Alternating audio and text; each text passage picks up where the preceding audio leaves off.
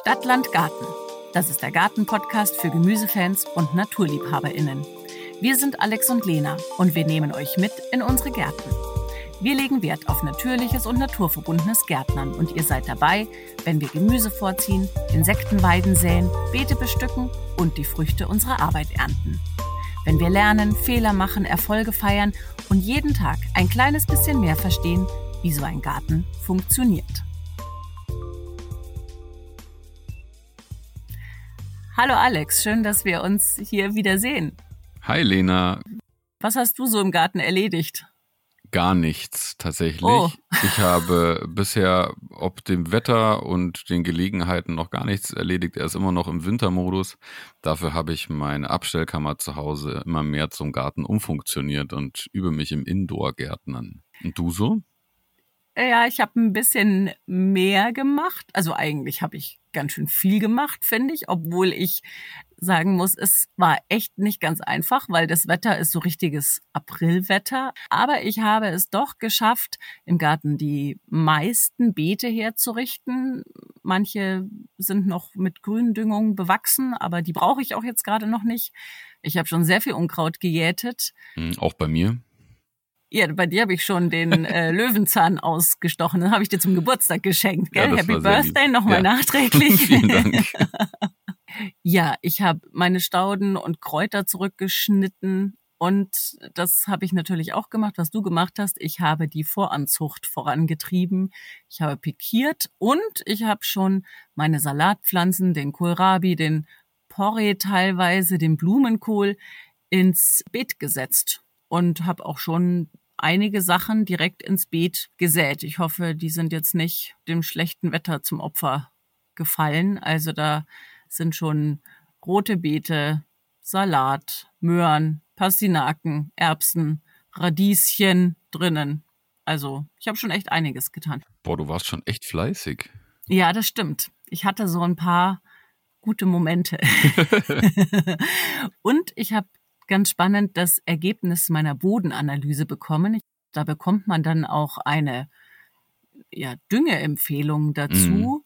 Und das habe ich auch umgesetzt. Also ich musste Schafwollpellets ausbringen und ein bisschen Kokossubstrat und Kalium musste in den Boden.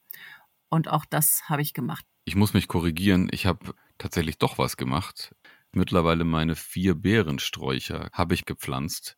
Und das habe ich tatsächlich im Schneegestöber gemacht, weil es getan werden musste.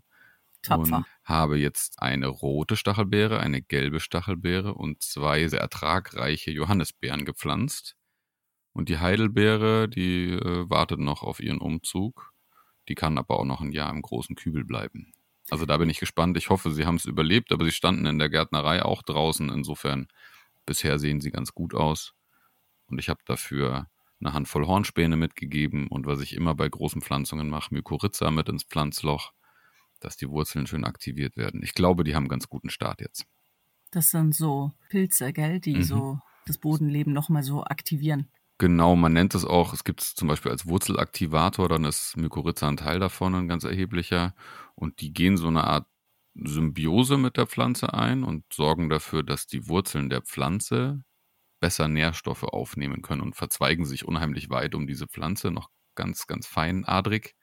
Und das ist wie so ein, wie so ein Boost für jede Pflanze. Wir wollen heute über das Thema Beetvorbereitung sprechen. Da sprechen wir auch nochmal über den Boden und über verschiedene Erden und wie man eben sein Beet behandelt, bevor was reinkommt. Aber bevor wir damit loslegen, geht's um unser Kurz und Knackig. Wir erzählen euch, was jetzt im Garten ansteht.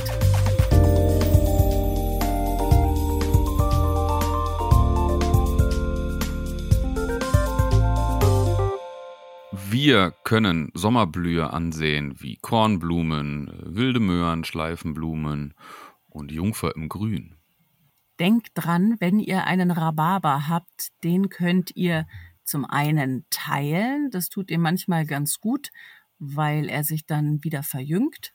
Und dann habt ihr auch die Möglichkeit, die zweite Hälfte an einen anderen Standort zu pflanzen. Rhabarber bleibt ja eigentlich an seinem Standort, aber irgendwann wird auch da der Boden so ein bisschen schlapp.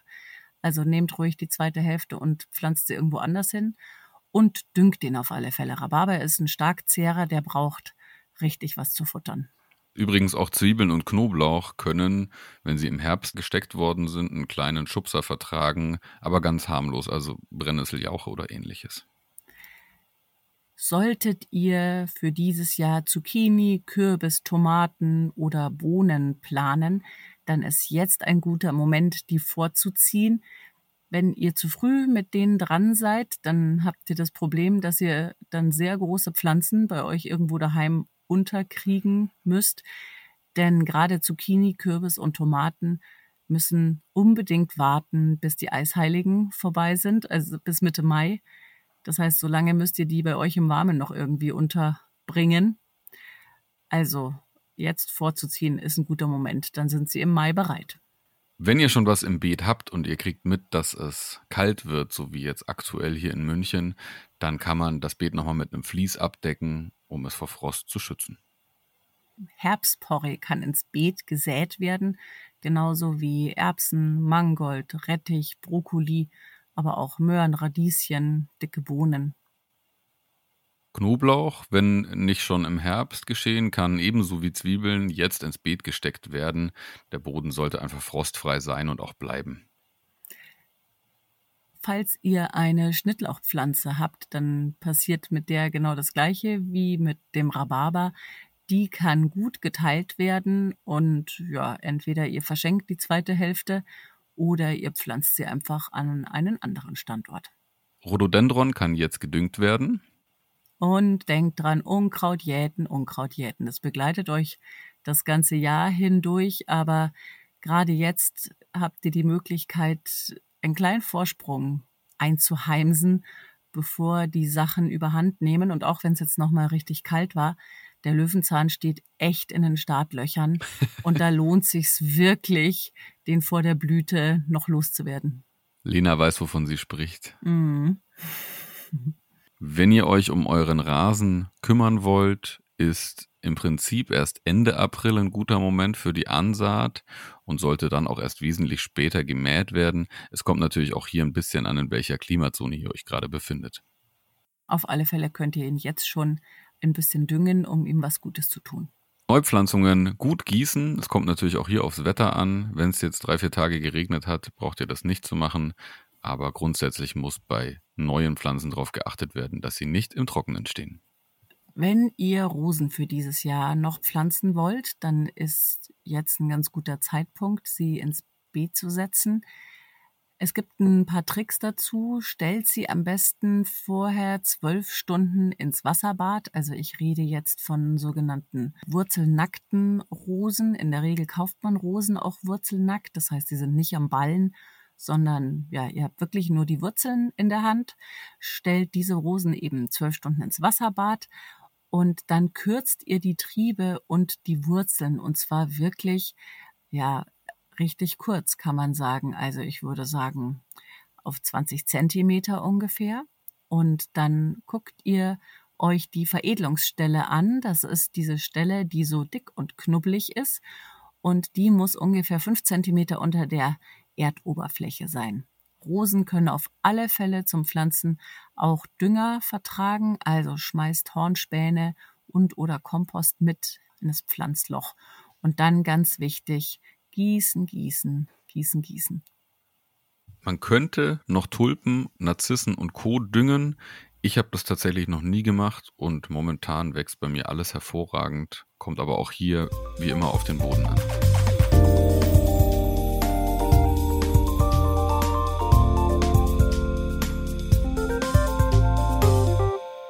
So, Lena, das Thema heute ist die Beetvorbereitung. Vielleicht magst du unseren ZuhörerInnen mal erklären, was Beetvorbereitung für dich bedeutet, ganz speziell in deinem Garten. Also, wir sprechen vielleicht heute über zwei verschiedene Sachen. Zum einen ist Beetvorbereitung das Beet, das schon angelegt ist, fit zu machen für dieses Jahr fit zu machen, dass es bepflanzt werden kann mit meinen selbst angezogenen kleinen Pflänzchen oder auch meinen gekauften. Aber vielleicht ein bisschen später sprechen wir dann auf alle Fälle auch nochmal über das Anlegen eines Beetes. Da braucht man natürlich ein paar Arbeitsschritte vorher.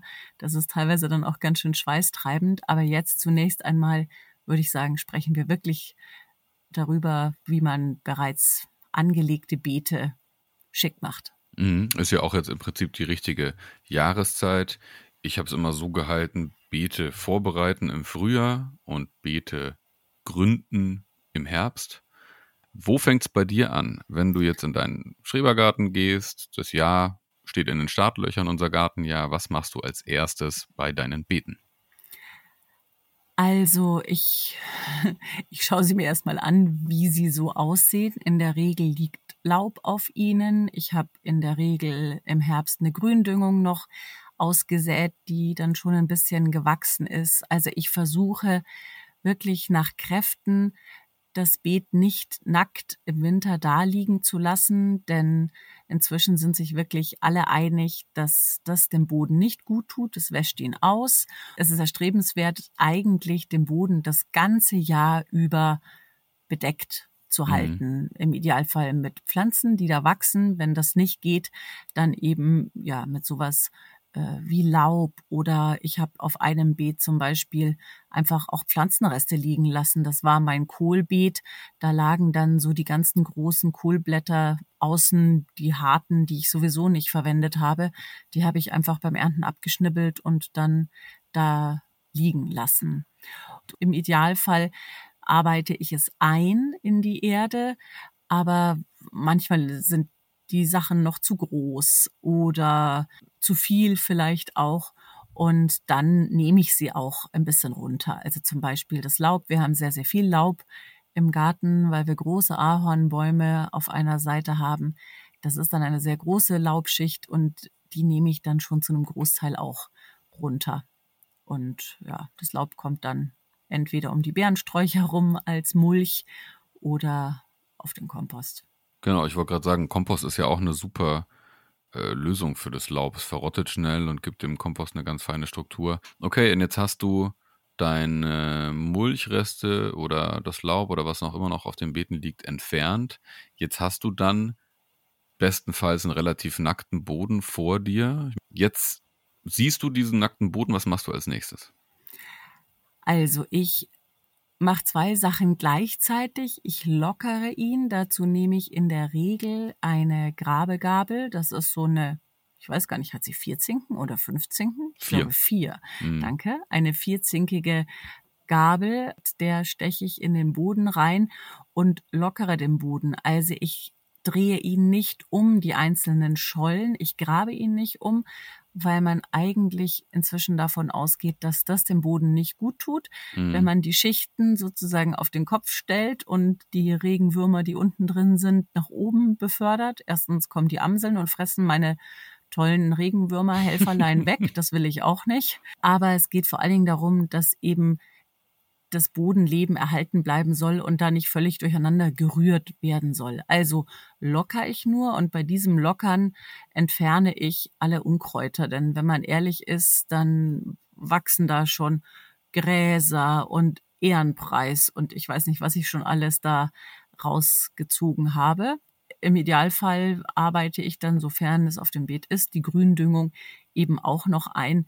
Da versuche ich möglichst ja, flach unter ihr sozusagen wegzustechen und die drehe ich dann sozusagen einmal auf den Kopf. Die darf dann auch mal rausgucken, noch ein bisschen. Also die ist nicht komplett verschwunden. Das, das schadet gar nichts, wenn da zwischendurch mal noch ein Blättchen rausguckt. Ja, das kenne ich auch so. Je nachdem, welche Gründüngung es natürlich auch ist, kann man sie entweder absensen sozusagen, ob man jetzt eine analoge Sense nimmt oder vielleicht sogar so eine batteriebetriebene Sense hm. und dann quasi einzuarbeiten beim Umstechen oder mit der Hacke, so probiere ich es dieses Jahr. Ich habe so eine relativ scharfkantige Unkrauthacke mhm. und damit gehe ich sozusagen direkt auf Bodenniveau rein und hack die Pflanze einmal um und dann locker ich sozusagen drüber und versuche eben auch die Wurzel von der Pflanze zu trennen und dann alles auf dem Boden zu lassen, um da auch organisches Material anzusammeln. Habe ich noch nie gemacht. Ich bin gespannt, wie es funktioniert. Ja.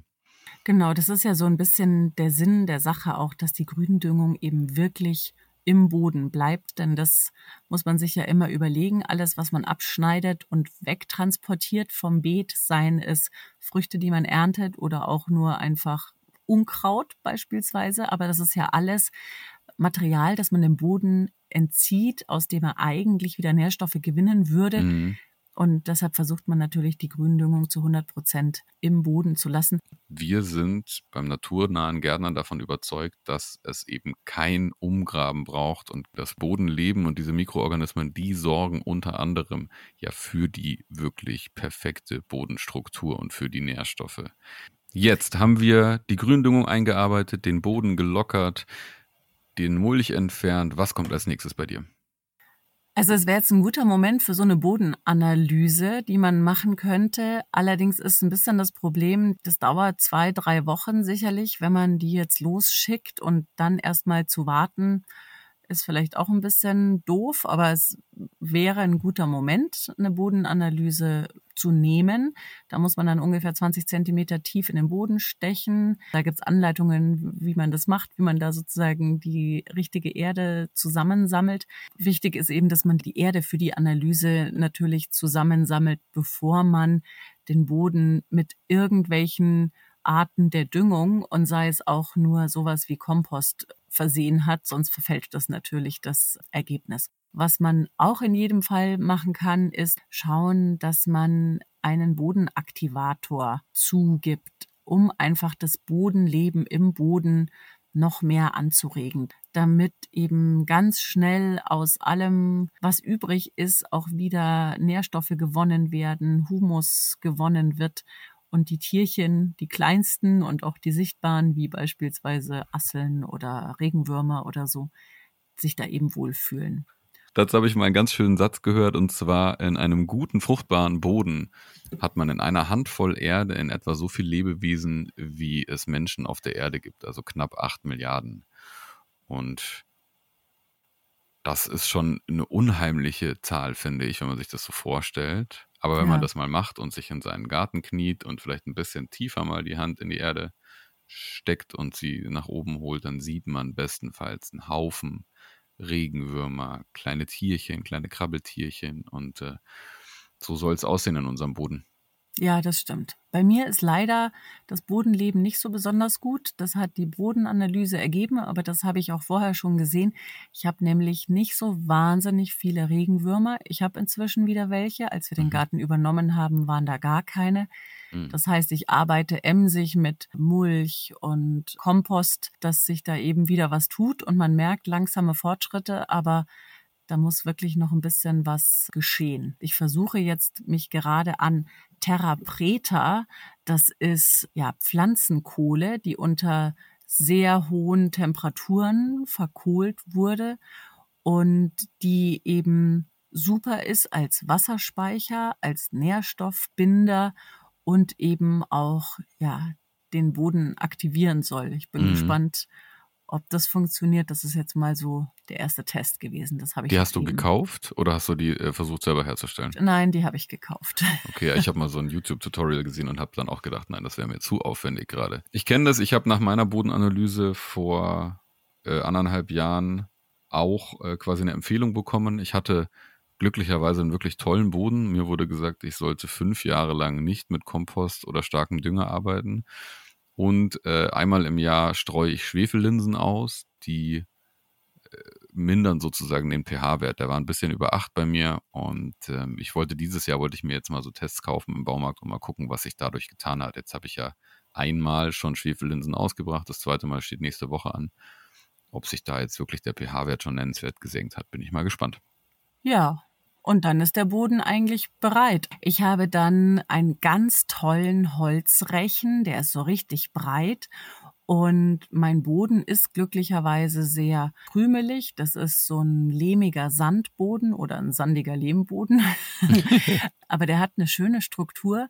Mhm. Und dann kann ich eben mit diesem tollen Rechen wirklich das Beet schön glatt ziehen und habe dann ja eine ganz feine Struktur, wo ich eben auch kleinere Samen gut unterbringe. Also generell sagt man, je kleiner der Samen, desto kleinkrümeliger sollte auch die Erde sein, in die man diese Samen reinsetzt, kann man sich ja irgendwie auch vorstellen. Also wenn so ein zartes, sagen wir mal, Salatsämchen kommt, das sind sowieso Lichtkeimer und der soll nur ganz leicht mit Erde bedeckt sein, wenn überhaupt. Aber da liegt dann so ein Erdkrumen mit einem Durchmesser von einem Zentimeter auf diesem mini kleinen filigranen Samen und es ist viel schwerer für den, sich da durchzuarbeiten.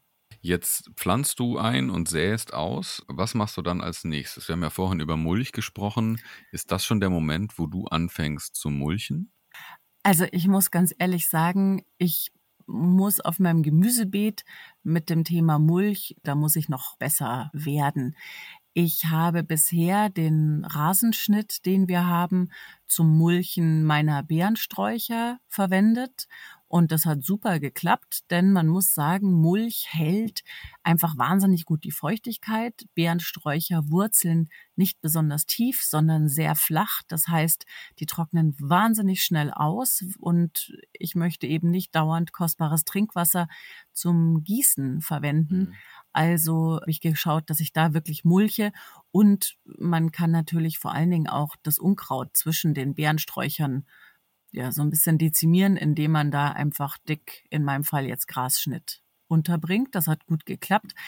Ich werde sicherlich künftig oder in diesem Jahr versuchen, den Grasschnitt eher für meine Gemüsebeete ein bisschen zu verwenden und dafür braunen Mulch für die Beerensträucher zu verwenden. Mm. Man unterscheidet so ein bisschen zwischen braunen und grünem Mulch wie die Farbe schon sagt, das ist eine eher Rasenschnitt oder man kann natürlich auch Unkräuter, die man aus dem Boden gerupft hat, kann man antrocknen lassen. Und wenn da keine Samen drin sind, kann man die wunderbar auch wieder als Mulch ausbringen. Grüner Mulch hat den Vorteil, dass er sich sehr leicht zersetzt und dass bei der Zersetzung sehr viel Nährstoffe, vor allen Dingen Stickstoff entsteht, mit dem der Boden dann angereichert wird. Und brauner Mulch, das ist das, was viele so als Rindenmulch kennen, aber auch sowas wie Stroh.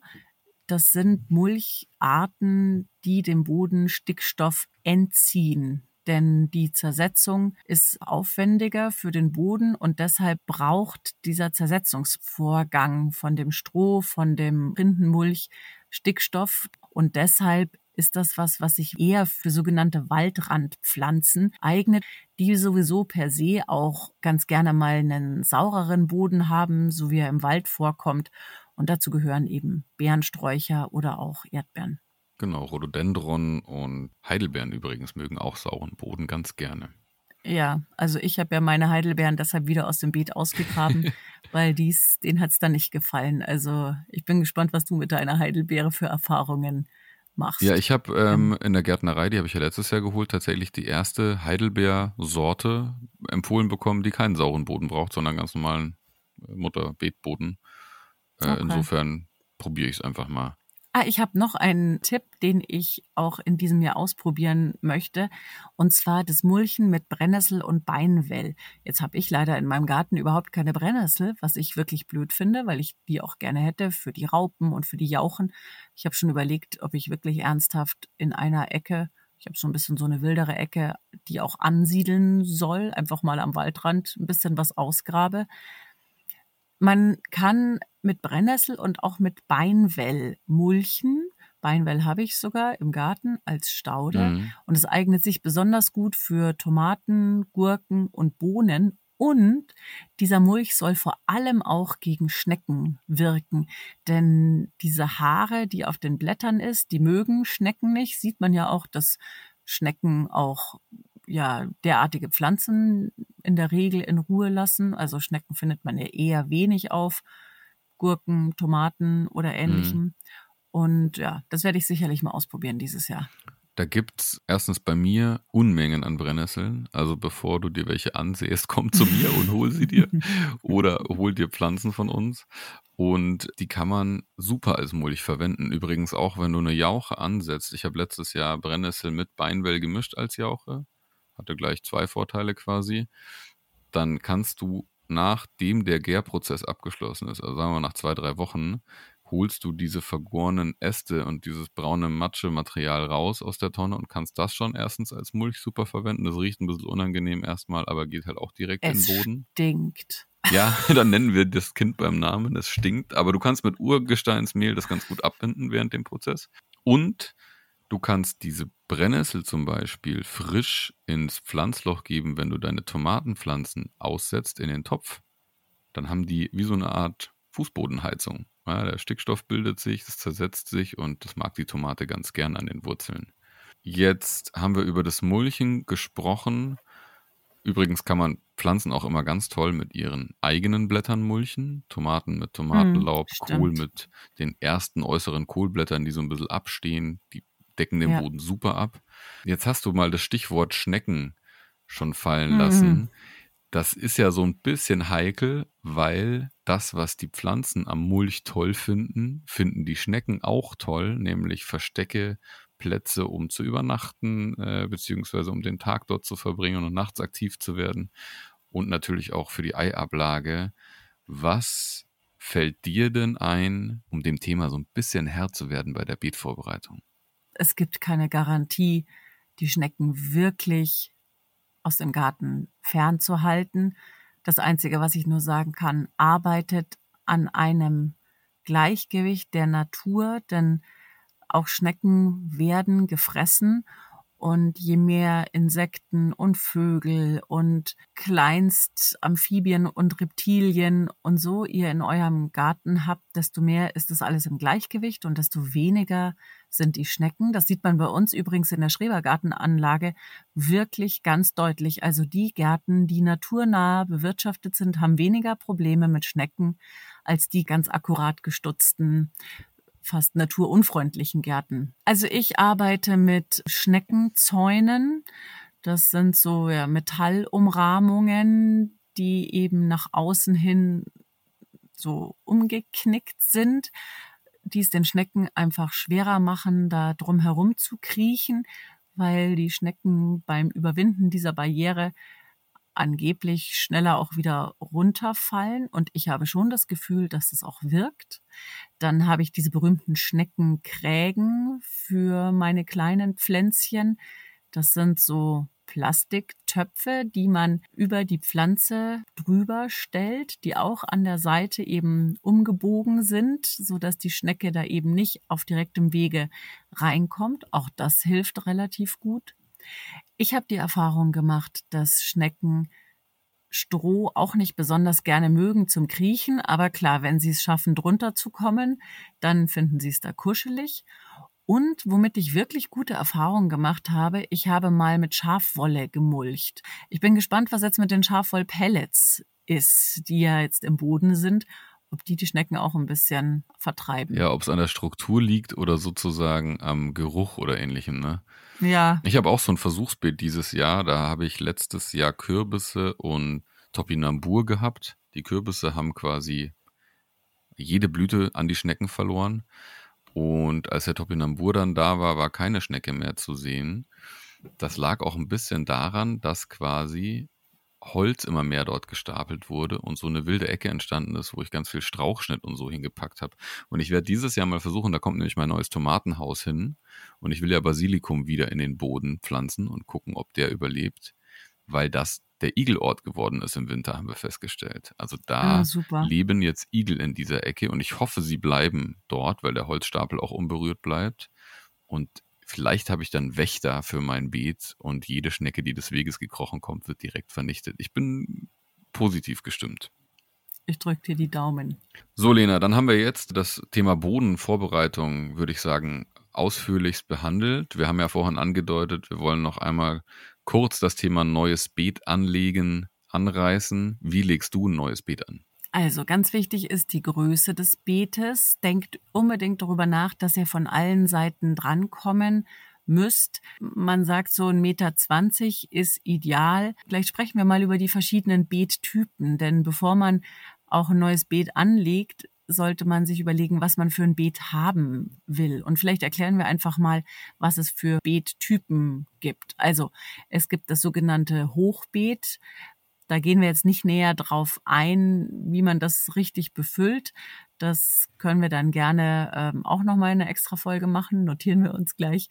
Aber ein Hochbeet hat einfach den Vorteil, dass man natürlich so ein bisschen rückenschonender arbeiten kann und besser drankommt. Und man kann natürlich, indem man selber die Schichten definiert in diesem Hochbeet, hat man auch so ein bisschen natürlich im Griff, was ist drin in der Erde. Aber man arbeitet natürlich dann nicht mit der Erde, die eigentlich Boden ist, sondern ja, hat das eben befüllt. Also auch unter Umständen, wenn man es richtig macht, ein bisschen schädlingsresistenter als jetzt offene Beete auf dem Erdboden. Dann gibt es, was ich ganz spannend finde, das Hügelbeet. Habe ich mir fest vorgenommen, dass ich das eines Tages mal angehen werde, das Thema, ist so ähnlich vom Prinzip wie ein Hochbeet, nur eben ohne eine feste gebaute Umrandung, sondern eben wie ein Hügel geformt. Man muss sagen, sowohl beim Hochbeet als auch beim Hügelbeet hat man eben in diesen Schichten auch größere und gröbere Strukturen wie Äste, ja. Laub, Grasschnitt etc., so dass eben dein emsiger Zersetzungsprozess in Gang tritt und es wirklich so ein bisschen wie so eine kleine Fußbodenheizung ist. Also genau. Hügelbeete und Hochbeete kann man häufig einfach ein bisschen früher auch schon bepflanzen, weil es eben nicht mehr friert, während eben der normale Boden ja, noch ein bisschen Frost abbekommt. Und noch eine Stufe weiter ist dann das sogenannte Mistbeet oder das Wärmebeet oder Warmbeet. Das ist so ein bisschen was, kann man sich vorstellen, wie ein Frühbeet. Es gibt auch ein kaltes Frühbeet. Das ist eine Umrandung und man füllt aber in das Mistbeet, wie der Name schon sagt, frischen Mist rein, deckt das Ganze dann aber mit Erde zu und dieser Mist der arbeitet und zersetzt sich und der wird richtig, richtig warm. Mhm. Und oben drüber kommt dann eine Abdeckung, wie eben beim Frühbeet auch. Während beim kalten Frühbeet die Sonne von oben durch die Abdeckung so ein bisschen mitarbeitet und das erwärmt, kommt bei diesem Mistbeet eben ja die Wärme vor allen Dingen von unten durch diesen Zersetzungsprozess.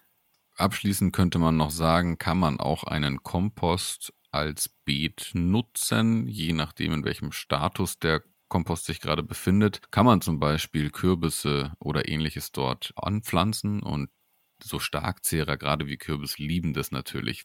Mache ich immer und hat vor allen Dingen den Vorteil, dass Kürbis und Zucchini mit ihren sehr großen Blättern dem Kompost Schutz geben. Der Kompost soll ja nie. Austrocknen mhm. eigentlich und wenn da eben eine Pflanze komplett den Kompost zuwuchert, dann bleibt das ganze System da drin deutlich besser erhalten und zwischendurch kriegen die Pflanzen natürlich auch mal in die Gießkanne Wasser. Da freut sich der Kompost dann auch drüber. Ja, das ist ein ganz gutes System. Und es gibt so ein bisschen die Sorge von manchen, dass diese Starkzehrer dem Kompost eben die Nährstoffe entziehen. Aber erstens bleiben ja auch dann die Blätter und Stängel von den Starkzehrern wieder auf dem Kompost liegen und verrotten dann nochmal über den Winter. Und auf der anderen Seite ähm, ist es für die Menge an Kompost, zumindest bei mir, ist es jetzt, glaube ich, verschmerzbar, mhm. wenn da ein paar Nährstoffe wegzischen.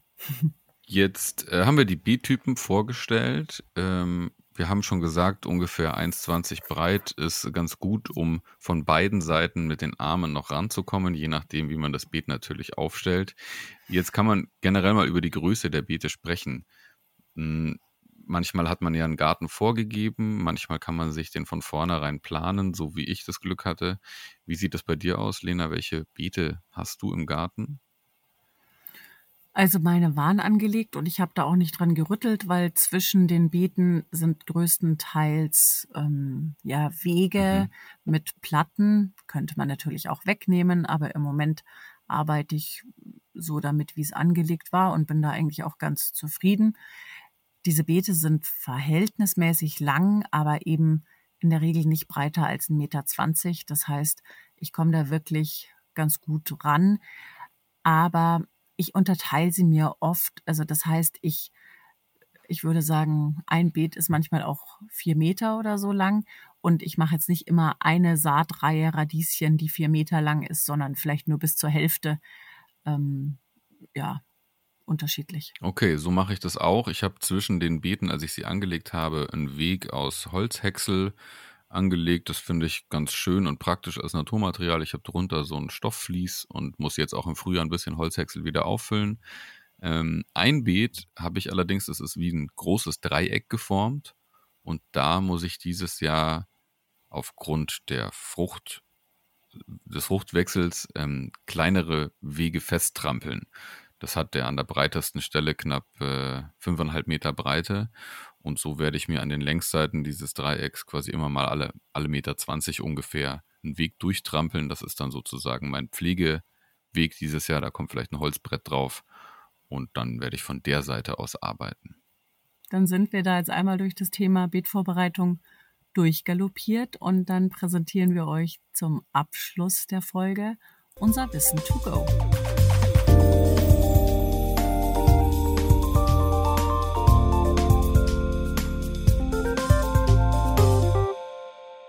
Legt eure Beete nicht zu groß an, damit ihr von allen Seiten gut drankommt. Ein Erwachsenenarm muss mindestens zur Mitte des Beetes reichen. Je mehr Humus ihr auf den Beeten ausbringen könnt, desto besser. Düngt nicht nach Gefühl, sondern im Idealfall nach Bodenanalyse und genauen Anweisungen. Es gibt Helfer, die dabei helfen, den Boden zu verbessern. Beispielsweise Kompost, abgelagerter Mist, Gründüngung, Flächenkompost, Mulch, und jauchen. Denkt immer daran, dass ihr dem Boden das, was ihr ihm beispielsweise in Form von der Ernte entnehmt, auch wieder zurückgeben müsst. Ansonsten ist er ausgelaugt. Es gibt viele verschiedene Beetarten. Am Ende wählt ihr das Passende für euch. Ein Frühbeet kann bei der Voranzucht helfen. Gerade wenn man Platzmangel hat, so wie bei mir. Vor Wühlmäusen und Schnecken schützt vor allem ein ökologisches Gleichgewicht. Ich finde es super cool, wie der Austausch langsam ins Rollen kommt äh, in den sozialen Medien und wir Nachrichten lesen und Kommentare lesen können. Und genau darum geht es uns. Es ist ein Austausch unter Hobbygärtnern wie uns und euch. Und es macht unheimlich Spaß, voneinander zu lernen und zu hören. In diesem Sinne folgt uns auf Instagram. Ihr findet uns dort unter Stadtlandgarten unterstrich Podcast. Zu jeder Folge gibt es dort Bilder und wichtige Learnings aus unseren Folgen. Und wie gesagt, zeigt uns auch gerne eure Bilder. In der nächsten Folge, da beschäftigen wir uns mit einem ganz großen Lieblingsgemüse, aber auch mit der Diva unter den Pflanzen. Alex, was ist es? Es sind die Tomaten. Und die Folge kommt am 17.04. raus. Folgt uns auf Instagram, auf Spotify, auf Apple Podcasts. Dann kriegt ihr mit, wann die nächste Folge veröffentlicht ist und verpasst nichts. Wir freuen uns auf das nächste Mal. Tschüss, Alex. Tschüss, Lena.